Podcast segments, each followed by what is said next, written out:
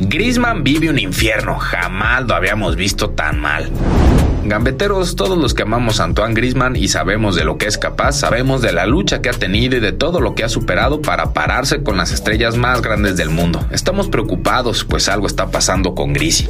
Antoine es un campeón del mundo, un monstruo con el balón y ha demostrado en diversas ocasiones que tiene todo para cargarse un equipo, pero ahora con Barcelona se está apagando, está viviendo un infierno. Hay algo que está mal con Grisi, pues desde que volvió a la liga, solo en una de las oportunidades que ha tenido el equipo ha podido completar los 90 minutos y fue contra el Leganés. Contra el Mallorca su titularidad duró hasta el minuto 57 y contra el Athletic duró 65 minutos.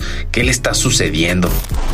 Griezmann no se ve cómodo, no se ve feliz en los partidos, ya no se le ve la sonrisa que lo caracterizaba y hasta suenan rumores de que su relación con Messi últimamente no es la mejor. El francés está viviendo un infierno del que se nota que quiere salir. Tiene la confianza total de Setien a uno de los mejores del mundo a su lado y aún así no puede enderezar el barco.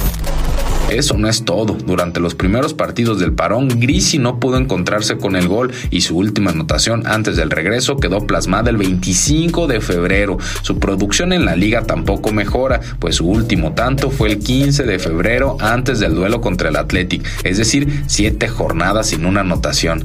Grisi reconoció cuando se paró el campeonato que la crisis del COVID le venía bien para pensar las cosas, pues se sentía agotado física y mentalmente, pero el regreso no le ha resultado nada sencillo. Contra Sevilla, Setién lo dejó en el banquillo. Setién, el que ha estado abogando por él ante los medios. La razón, el francés dejó de ser decisivo. Pero esto no son solo especulaciones, gambeteros. Si nos remontamos al duelo contra los de San Mamés, Antoine no mostró nada del talento que le conocemos contra los de Bilbao. Y es que solo tiró a puerta una vez, una sola vez. ¿Qué dice eso de un delantero de nivel mundial? Un disparo en 65 minutos y además de eso perdió perdió 14 balones. De las únicas 35 ocasiones en las que se intervino en el juego, más del 40% fueron errores. Además de esto, se notó la falta de química con Suárez, que no se sintió cómodo con Grisi y quien solo le pasó un balón en 65 minutos.